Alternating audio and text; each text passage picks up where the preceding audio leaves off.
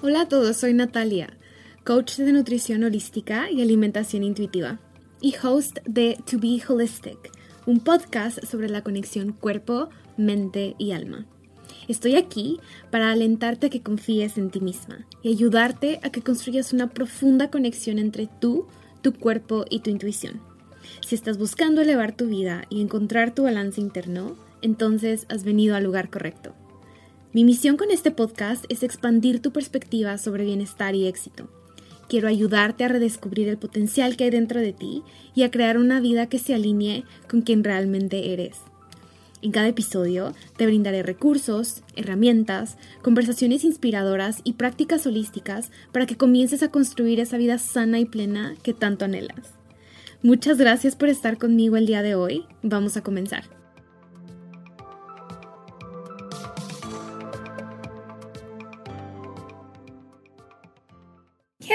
Beautiful. Bienvenidos a un episodio de To Be Holistic. Hoy vengo a platicar con ustedes acerca de un tema que siento que es bastante incomprendido. Y eso es el hambre emocional. Siento que el hambre emocional tiene tan mala reputación, de verdad. Eh, siento que a lo largo de, de este proceso de yo sanar mi relación con la comida, y de ser la coach que ayuda a otras personas a mejorar su relación con la comida también, he descubierto que muchos de nosotros creamos esta idea de que comer de forma emocional es, es mala, es, es, es, el enemigo, está en nuestra contra, tenemos que controlarlo, tenemos que luchar en contra de ello, que nos hace malas personas, que etcétera, etcétera, etcétera. Y lo que quiero en este episodio es como expandir hasta cierto punto el concepto de lo que es el hambre emocional y que puedas tener una perspectiva diferente de lo que sí es y de lo que no es y hasta cierto punto validar la experiencia que has tenido con el hambre emocional y que te des cuenta por qué la has experimentado de esa manera y cómo puedes mejorar tu relación con el hambre emocional. Porque no tiene que ser una catástrofe, no tiene que ser algo que te martirice, que te haga sentir horrible, puede ser algo más ligero, entonces es lo que quiero platicar el día de hoy. Así que quiero comenzar diciendo esta cosa. Si tú eres esa persona que siente que el hambre emocional es mala, porque el hambre emocional te ha llevado a comer por ansiedad, comer de forma descontrolada, tener atracones, sentirte culpable, sentirte avergonzado, avergonzada. I feel you. Te entiendo. Yo también estuve ahí. Y hasta cierto punto es, es comprensible es total y completamente comprensible que sientas que el hambre emocional está en tu contra y que no es buena, porque la historia que has tenido con tu hambre emocional te ha llevado a generar este tipo de emociones más complicadas. Porque muchas veces lo que sucede con el hambre emocional es que el hambre emocional entra en juego cuando estamos en estados emocionales complicados. Y a lo que me refiero con esto es lo siguiente, voy a poner un ejemplo. Hagamos de ejemplo, voy a poner mi ejemplo personal. Mi relación con mi hambre emocional era muy complicada porque cuando estaba en un trabajo, tenía un trabajo en donde trabajaba aproximadamente 12 horas. Era cuando más compleja mi relación con el hambre emocional fue. Trabajaba aproximadamente 12 horas, llegaba del trabajo exhausta, entraba a trabajar a las 8, entre 7 y 8 de la mañana, llegaba a mi casa entre 7 y 8 de la noche total y completamente drenada, exhausta, sin, sin una gota de energía. Obviamente ya había comido en el trabajo, no era como que estaba muriéndome de hambre, pero sí era la hora de cenar. Entonces, hasta cierto punto había como esta mezcla en donde me toca comer, porque es hora de cenar, pero al mismo tiempo siento todas estas emociones tan incómodas, me siento estresada, fue un día súper difícil, estoy cansada, estoy exhausta, me siento frustrada, estoy drenada. Qué mejor recompensa que en la comida, ¿no? Entonces se mezclaban estas dos y hasta cierto punto buscaba esta forma de compensar todo ese cansancio. Entonces mi hora de la cena se convertía en un gigantesco atracón en donde terminaba comiendo, me invento, la cena más aparte las galletas, más aparte helado, más aparte cualquier otra cosa que se me presentara enfrente, chocolate, hasta que llegaba un punto en donde estaba más allá de llena, o sea, estaba que explotaba. Entonces sí, hasta cierto punto la comida me había permitido dejar de sentir todo ese estrés y toda esa frustración porque me había ayudado a sentir como que este placer de comer, ¿no? Esto de, me voy a relajar y me estoy dando este espacio para, para recompensarme. Pero al final de cuentas, terminaba otra vez sintiendo emociones súper complicadas porque terminaba tan llena, sintiéndome eh, físicamente incómoda y emocionalmente muy incómoda, con bastante vergüenza, con bastante culpabilidad, eh, reprochándome y juzgándome de cómo es posible, Natalia, que llegaste hasta este punto otra vez. Otra vez llegaste hasta este punto en donde estás que explotas de comida, acabas de arruinar toda tu dieta, acabas de arruinar el plan que tenías, mañana vas a tener que ir al gimnasio, entonces no puedo ni, no puedo ni contar las veces que esto me pasó en diferentes etapas de mi vida y que me fui a la cama a dormir llorando, llorando de, de, de la vergüenza, de la frustración que sentía conmigo misma por sentirme tan descontrolada con la comida. Entonces comía bastante de forma emocional. Entonces para mí el hambre emocional sí era hasta cierto punto el enemigo se sentía como que el hambre emocional estaba en mi contra y tenía que controlarme, entonces al siguiente día me llevaba a querer controlarme aún más y como que, muy bien, mañana sí voy a llegar del trabajo y voy a hacer, voy a comer solo lo que me toca cenar para continuar con esta dieta y con este plan y este régimen y pues a veces funcionaba, pero si soy honesta, la mayoría del tiempo no funcionaba. Ya no tenía energía para poner fuerza de voluntad en el me voy a restringir, en el no voy a comer, entonces mi relación con mi hambre emocional se, volvió bastante complicada, por no decir como tóxica, pero era como muy complicada, porque así como me daba un alivio y satisfacción, también me generaba bastante incomodidad, frustración y dolor. O sea, yo sufría muchísimo cuando experimentaba este ciclo. Lo que no me daba cuenta, y esto es algo que te quiero compartir, es que incluso cuando es, estás experimentando una relación complicada con tu hambre emocional, tu hambre emocional no está en tu contra.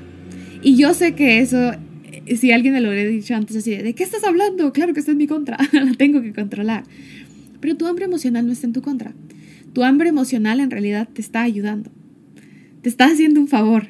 En ese momento, cuando utilizas la comida porque sientes alguna emoción complicada, ya sea tristeza, enojo, frustración, coraje, estrés, ansiedad, lo que sea que estés experimentando, la comida lo que está haciendo es ayudarte a conectar con la calma, básicamente como que a regresar al equilibrio. Y desde la parte física, y tiene bastante sentido, el proceso de comer nos brinda, aparte de nutrientes para saciarnos, también nos brinda placer, porque cuando comemos detectamos la comida en nuestras papilas gustativas y nos da esta sensación de placer. Al mismo tiempo, el proceso de comer libera neurotransmisores que nos brindan esta sensación de calma y felicidad y, hasta cierto punto ese proceso nos ayuda a regresar un poco al equilibrio y a conectar con la calma.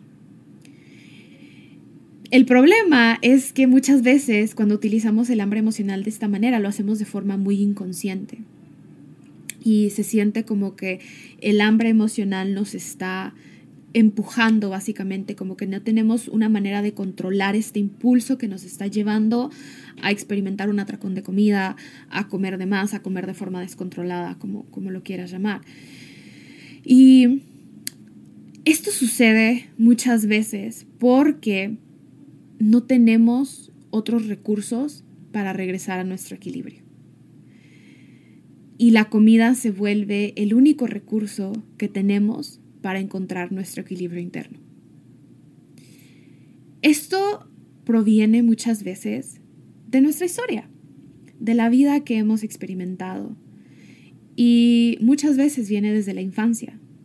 Si tú estuviste en una familia, que siento que casi todos estuvimos en esa posición, yo incluida, en donde las emociones complicadas que tú sentías no eran validadas, eran rechazadas, probablemente no aprendiste a gestionar tus emociones de una forma que te ayude, que te beneficie, que te aporte en la actualidad.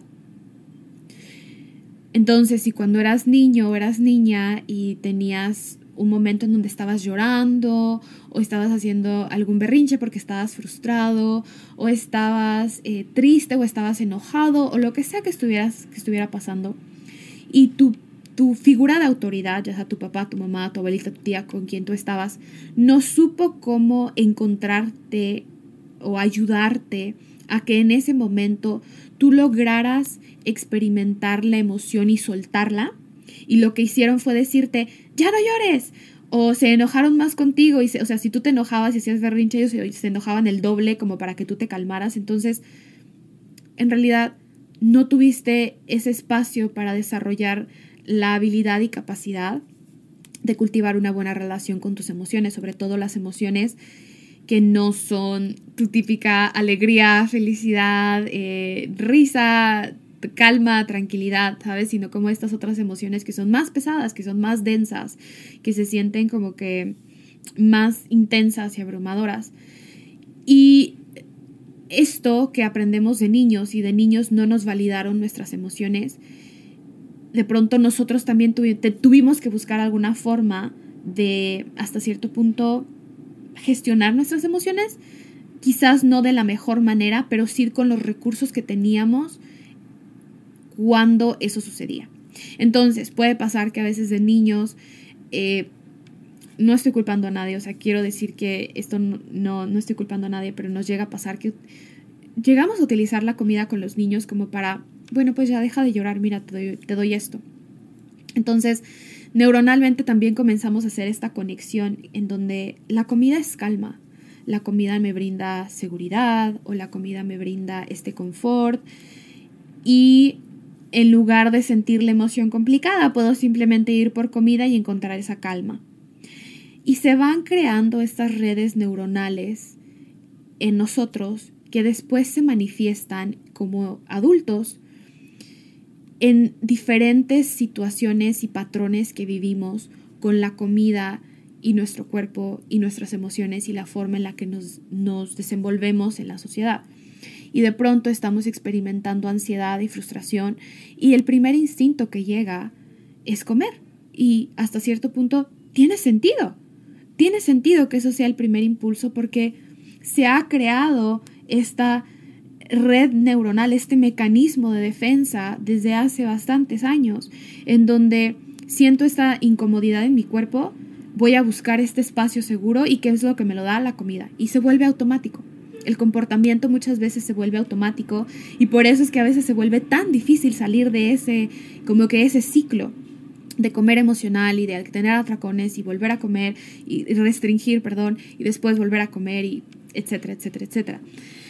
Entonces, es súper importante que quiero que te tomes en este momento un espacio y un momento para, para de verdad reconocer que si estás experimentando una compleja relación con tu hambre emocional, no es tu culpa. Probablemente fue parte de la vida que experimentaste y que en aquel momento no tenías ni la conciencia ni los recursos para hacer algo diferente porque quizás no tenías la autoridad, no eras un adulto, no sabías mejor, las personas que estaban contigo, guiándote, no tenían ni la menor idea porque probablemente ellos tampoco tuvieron un espacio seguro para expresar sus emociones y la forma en cómo reaccionaron contigo fue la forma en la que ellos aprendieron porque así reaccionaron con ellos.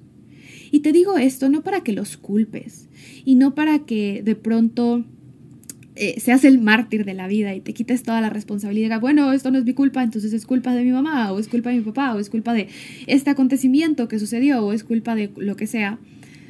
No, no se trata de culpar a nadie, pero sí se trata de reconocer que no es tu culpa y a partir de ese reconocimiento comenzar a tomar responsabilidad. Porque sí, no fue tu culpa que quizás en aquel entonces esa fuera la forma en cómo el ambiente en el que estás te enseñó a gestionar emociones complicadas. Pero ahora, con tu autoridad de adulto, sí puedes tomar responsabilidad y salirte de esa historia y ese ciclo en el que estás atorado y atorada con, desde, desde tu autoridad de adulto, desde el, ok, ahora tengo una nueva conciencia, ahora tengo la capacidad de actuar diferente, ¿cómo puedo comenzar a salir de aquí?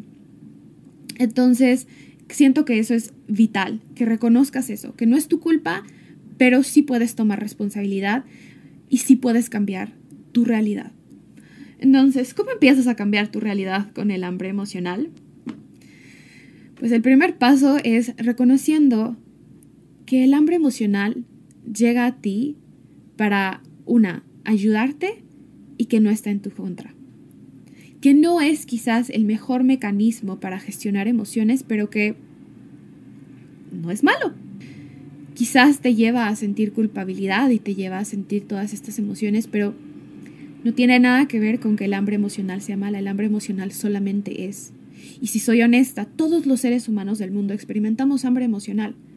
Y no necesariamente tiene que ser mala. Se puede cultivar una buena relación con el hambre emocional en donde experimentes hambre emocional y, y, y comas de forma emocional, pero que no sea algo que te lleve a hundirte en este remordimiento y vergüenza y arrepentimiento, sino que venga desde el reconocimiento y la conciencia. ¿Y cómo se hace eso? Eso se hace conociéndote. Muchas veces el motivo por el cual recurrimos también inmediatamente a la comida es porque no queremos sentir, porque le tenemos miedo a sentir, tenemos miedo que, que si dejamos que la tristeza se prolongue demasiado, de pronto se vuelva un hueco en el que nos hundimos y nos da tanto miedo sentir tristeza o no nos damos permiso de sentir enojo porque nos dijeron que el enojo estaba mal, entonces no puedo sentir enojo y no me doy permiso de sentirlo. O tengo miedo de sentir ansiedad, entonces, ¿cómo apago la ansiedad? Pues buscando una solución inmediata. Y lo que de verdad es importante en esos momentos en donde estás sintiendo la emoción complicada es que te des permiso de sentir. Hice un episodio anteriormente en el podcast justamente hablando de esto, de cómo sentir es primordial para sanar. Si no te das la oportunidad de sentir la emoción que estás experimentando, no vas a lograr liberarla y no vas a lograr ver la enseñanza que tiene para ti, el mensaje que tiene para ti, porque eso es real. Las emociones llegan a ti para darte un mensaje, para regalarte feedback sobre la vida que estás viviendo y para que a partir de ese feedback que estés observando puedas hacer cambios en tu vida desde tu autoridad como adulto, desde la conciencia, que te ayuden a cultivar tu bienestar y te ayuden a mejorar tu relación contigo, con la comida, a disminuir el estrés, a sentirte menos frustrado y menos enojado, pero desde el origen, no desde el intentando pretender que todo está bien o desde el intentando pretender que ya no me enojo porque me dijeron que ya no me enojara. No, desde el me voy a dar permiso de sentir con toda la intensidad esta emoción, aunque tenga un montón de miedo, aunque no sé qué va a pasar, y a partir de ahí puedo comenzar a liberarla sin tener que todo el tiempo recurrir a la comida. Y si algún día recurro a la comida, también está bien. Pero al menos ya sé ahora, en este momento, tengo esta conciencia que eso no me hace una mala persona. Porque lo, que sucede cuando etiquetamos algo como bueno y malo es que cuando lo hacemos, inconscientemente pensamos que adquirimos esa cualidad de bueno y malo. Entonces, si como de forma emocional hice algo mal, soy mala. Y si no como de forma emocional hice algo bien, logré luchar en contra de mi hambre emocional, soy buena. Y cuando hacemos eso, lo que en realidad estamos haciendo es regalando nuestro poder. Estamos poniendo nuestro valor como persona en esta cosa, en esta acción, que simplemente no tiene un valor de bueno y malo, es neutra. El hambre emocional es total y completamente neutra. Es algo que, como lo mencioné, todos experimentamos, pero es es la mente la que le da esta etiqueta. Y tiene sentido. Tiene sentido si la has etiquetado como buena y mala porque, una, en la sociedad se le ha dado también como que esta etiqueta de buena y mala. Buscamos, vivimos en una sociedad que quiere, que quiere hasta cierto punto clasificar cosas y nombrar cosas y definir cosas. Y bueno, tiene sentido que hemos caído también como en ese hábito de clasificar cosas y definir cosas. Sin embargo, podemos cambiarlo. Independientemente de que la mente quiere hacer sentido de la realidad en que vivimos, y eso es otra parte que muchas veces nos, llega nos lleva a etiquetar los momentos que experimentamos hambre emocional como bueno y malo, podemos cambiar. Porque lo que sucede es que cuando etiquetamos como bueno y malo nos juzgamos. Y honestamente, desde la experiencia, te puedo decir que después de haber comido de forma emocional y tener, haber tenido un atracón, en aquel entonces lo que menos necesitaba era juzgarme, porque eso hacía que la situación se volviera aún más pesada y más complicada. Porque a partir de ahí venía todo ese remordimiento, venía el llanto, venía la culpabilidad, venía la vergüenza. Así que te quiero invitar a que si estás experimentando una compleja relación con tus emociones, con tu hambre emocional, y llegas a tener este episodio en donde comes de forma descontrolada, busques de alguna forma que encuentres para ti, que sea viable para ti, busques regalarte compasión, busques regalarte entendimiento, busques comprender más allá y ver la situación más allá del momento de descontrol con la comida, del momento de comer por ansiedad. Porque es lo que hacemos. Vemos lo que sucedió y nos quedamos con esa parte muy superficial, en donde solo estamos viendo que hicimos algo mal y acabo de arruinar mi dieta y acabo de... otra vez caí en este, en este espacio de comí descontrolado. ¿Por qué? ¿Por qué? ¿Por qué? No puede ser posible. Latigazo, ¿no? O sea, crítica, juicio, horrible. Y cuando hacemos eso, pues de nuevo, nos quedamos en la superficie y a lo que te quiero invitar es a que vayas más profundo, a que veas qué hay debajo de ese episodio y de ese momento en donde comiste de forma emocional, en donde la comida era el único recurso que sentiste que tenías o inconscientemente fuiste por comida porque ya se volvió este hábito que sientes que no has podido romper. La forma en cómo vas a salir de este ciclo es indagando, indagando más allá de la acción, y observando el origen, la raíz de lo que está sucediendo. Así es como sanas tu relación con tu hambre emocional y tus emociones. No criticándote, no restringiendo más al otro día, porque ese es también uno de los mecanismos automáticos en los que entramos, ¿no? Al otro día voy a restringir y me voy a saltar el desayuno, o voy a ir más al gimnasio, o mañana ya empiezo la dieta súper estricta, ahora sí, y luego esa misma restricción nos lleva a caer de nuevo en el descontrol. Entonces, te invito a que en lugar de buscar estos quick fixes, estas soluciones temporales, que seamos honestos, ya las has intentado antes y no te han funcionado. Y lo digo con tanta certeza porque así lo viví yo. Porque lo intenté una vez y otra vez y otra vez y no sé cuántas veces intenté. O sea, viví 15 años así básicamente. Y no funcionaba. Pero siempre venía la nueva dieta y con ella venía la esperanza de que esta sí va a funcionar, esta sí me va a funcionar a mí. Este plan, este régimen sí me va a funcionar a mí. Ahora voy a contar macronutrientes, esto sí me va a funcionar a mí. Y no era cierto. ¿Por qué? Porque lo único que estaba haciendo era ponerle una, una bandita, un parchecito a una herida mucho más profunda. A partes inconscientes que, que vivían en mí, que no les había dado la oportunidad de mostrarme cómo sanar, cómo expandirme. Y esa es la magia de hacer las paces con tu hambre emocional y comprender tu hambre emocional. Que indagas en espacios en donde había mucha inconsciencia y te das la oportunidad de conocerte, de comprenderte, de saber quién eres. Y a partir de ahí, tu relación con tus emociones y la comida y el hambre se vuelve mucho más simple, mucho más coherente, por el simple hecho de que ahora tienes el conocimiento de qué está pasando debajo. Sí, requiere trabajo interno totalmente, pero te prometo que vale la pena.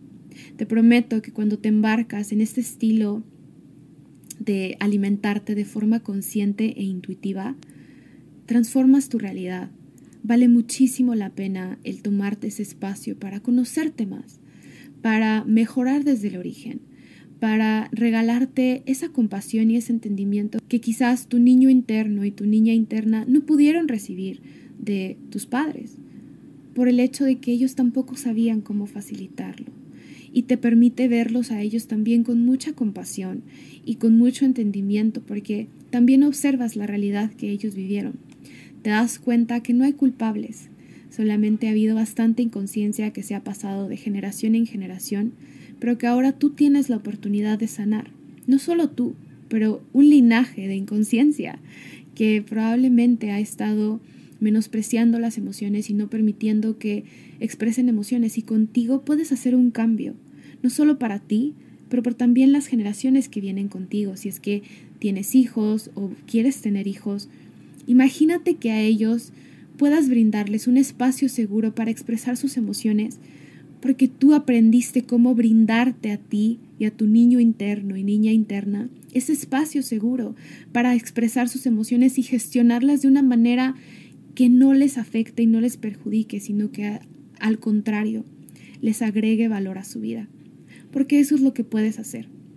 Puedes transformar tu relación con tus emociones para que tus emociones te ayuden a potenciar tu siguiente paso en tu vida, que sean ese mapa, esa guía, esa brújula que te ayudan a observar hacia dónde más te toca expandir tu conciencia para continuar construyendo esta vida alineada que deseas para continuar construyendo armonía, calma, esta sensación de propósito, de, esta sensación de gratitud en tu vida.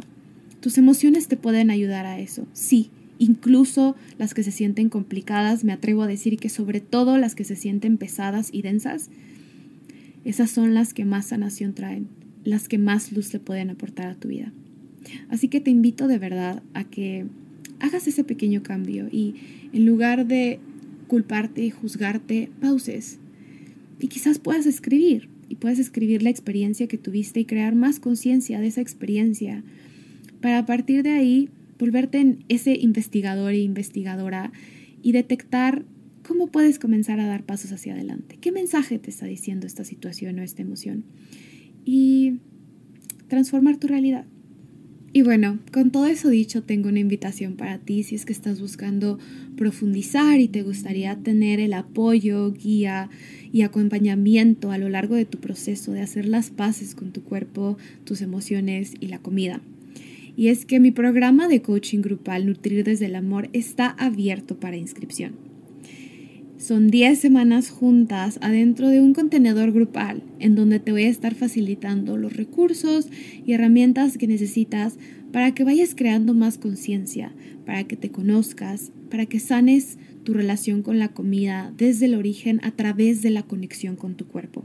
Este programa lo creé con todo mi amor en él integré las herramientas que yo aprendí y que me ayudaron en mi proceso de mejorar mi relación con mi cuerpo y la comida, pero que obtuve de diferentes contenedores. Tú las vas a tener en un solo contenedor y aparte de ello vas a tener una comunidad que te entiende. Porque si algo experimenté a lo largo de esos casi 15 años que viví en guerra con mi cuerpo y la comida, es que puede ser un proceso muy solitario el tener una compleja relación con la comida puede ser algo que nos avergüenza, que nos hace sentir mal y que no le queremos decir a nadie. Y es verdaderamente sanador estar en un espacio en comunidad en donde no solo estás recibiendo mi guía y los recursos que te voy a estar facilitando, sino también el acompañamiento de otras personas que también están en su proceso, que te comprenden, que entienden lo que estás experimentando porque ellas también lo han experimentado y que te brindan este espacio seguro en donde puedes expresar lo que muchas veces has reprimido por vergüenza. Así que si esto suena algo que quisieras experimentar, voy a dejar en la descripción del episodio un link para que puedas reservar una sesión de exploración gratuita conmigo y pueda ayudarte a decidir si esta es una buena opción para ti en este momento.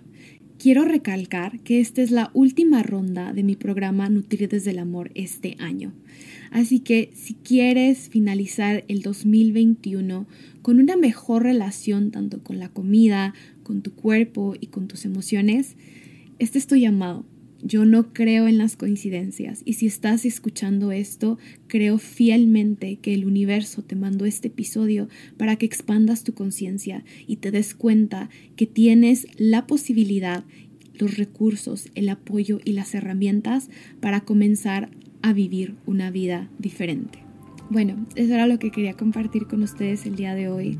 Si sientes que este episodio te ayudó en algo, a expandir tu conciencia, a tener un aha moment, a reflexionar algo de forma diferente, a cambiar tu perspectiva y sientes que puede ayudarle a alguien más, por favor compártelo y suscríbete al podcast para que recibas notificaciones cada vez que comparto un episodio en el podcast hablando sobre nutrición holística, alimentación intuitiva o espiritualidad.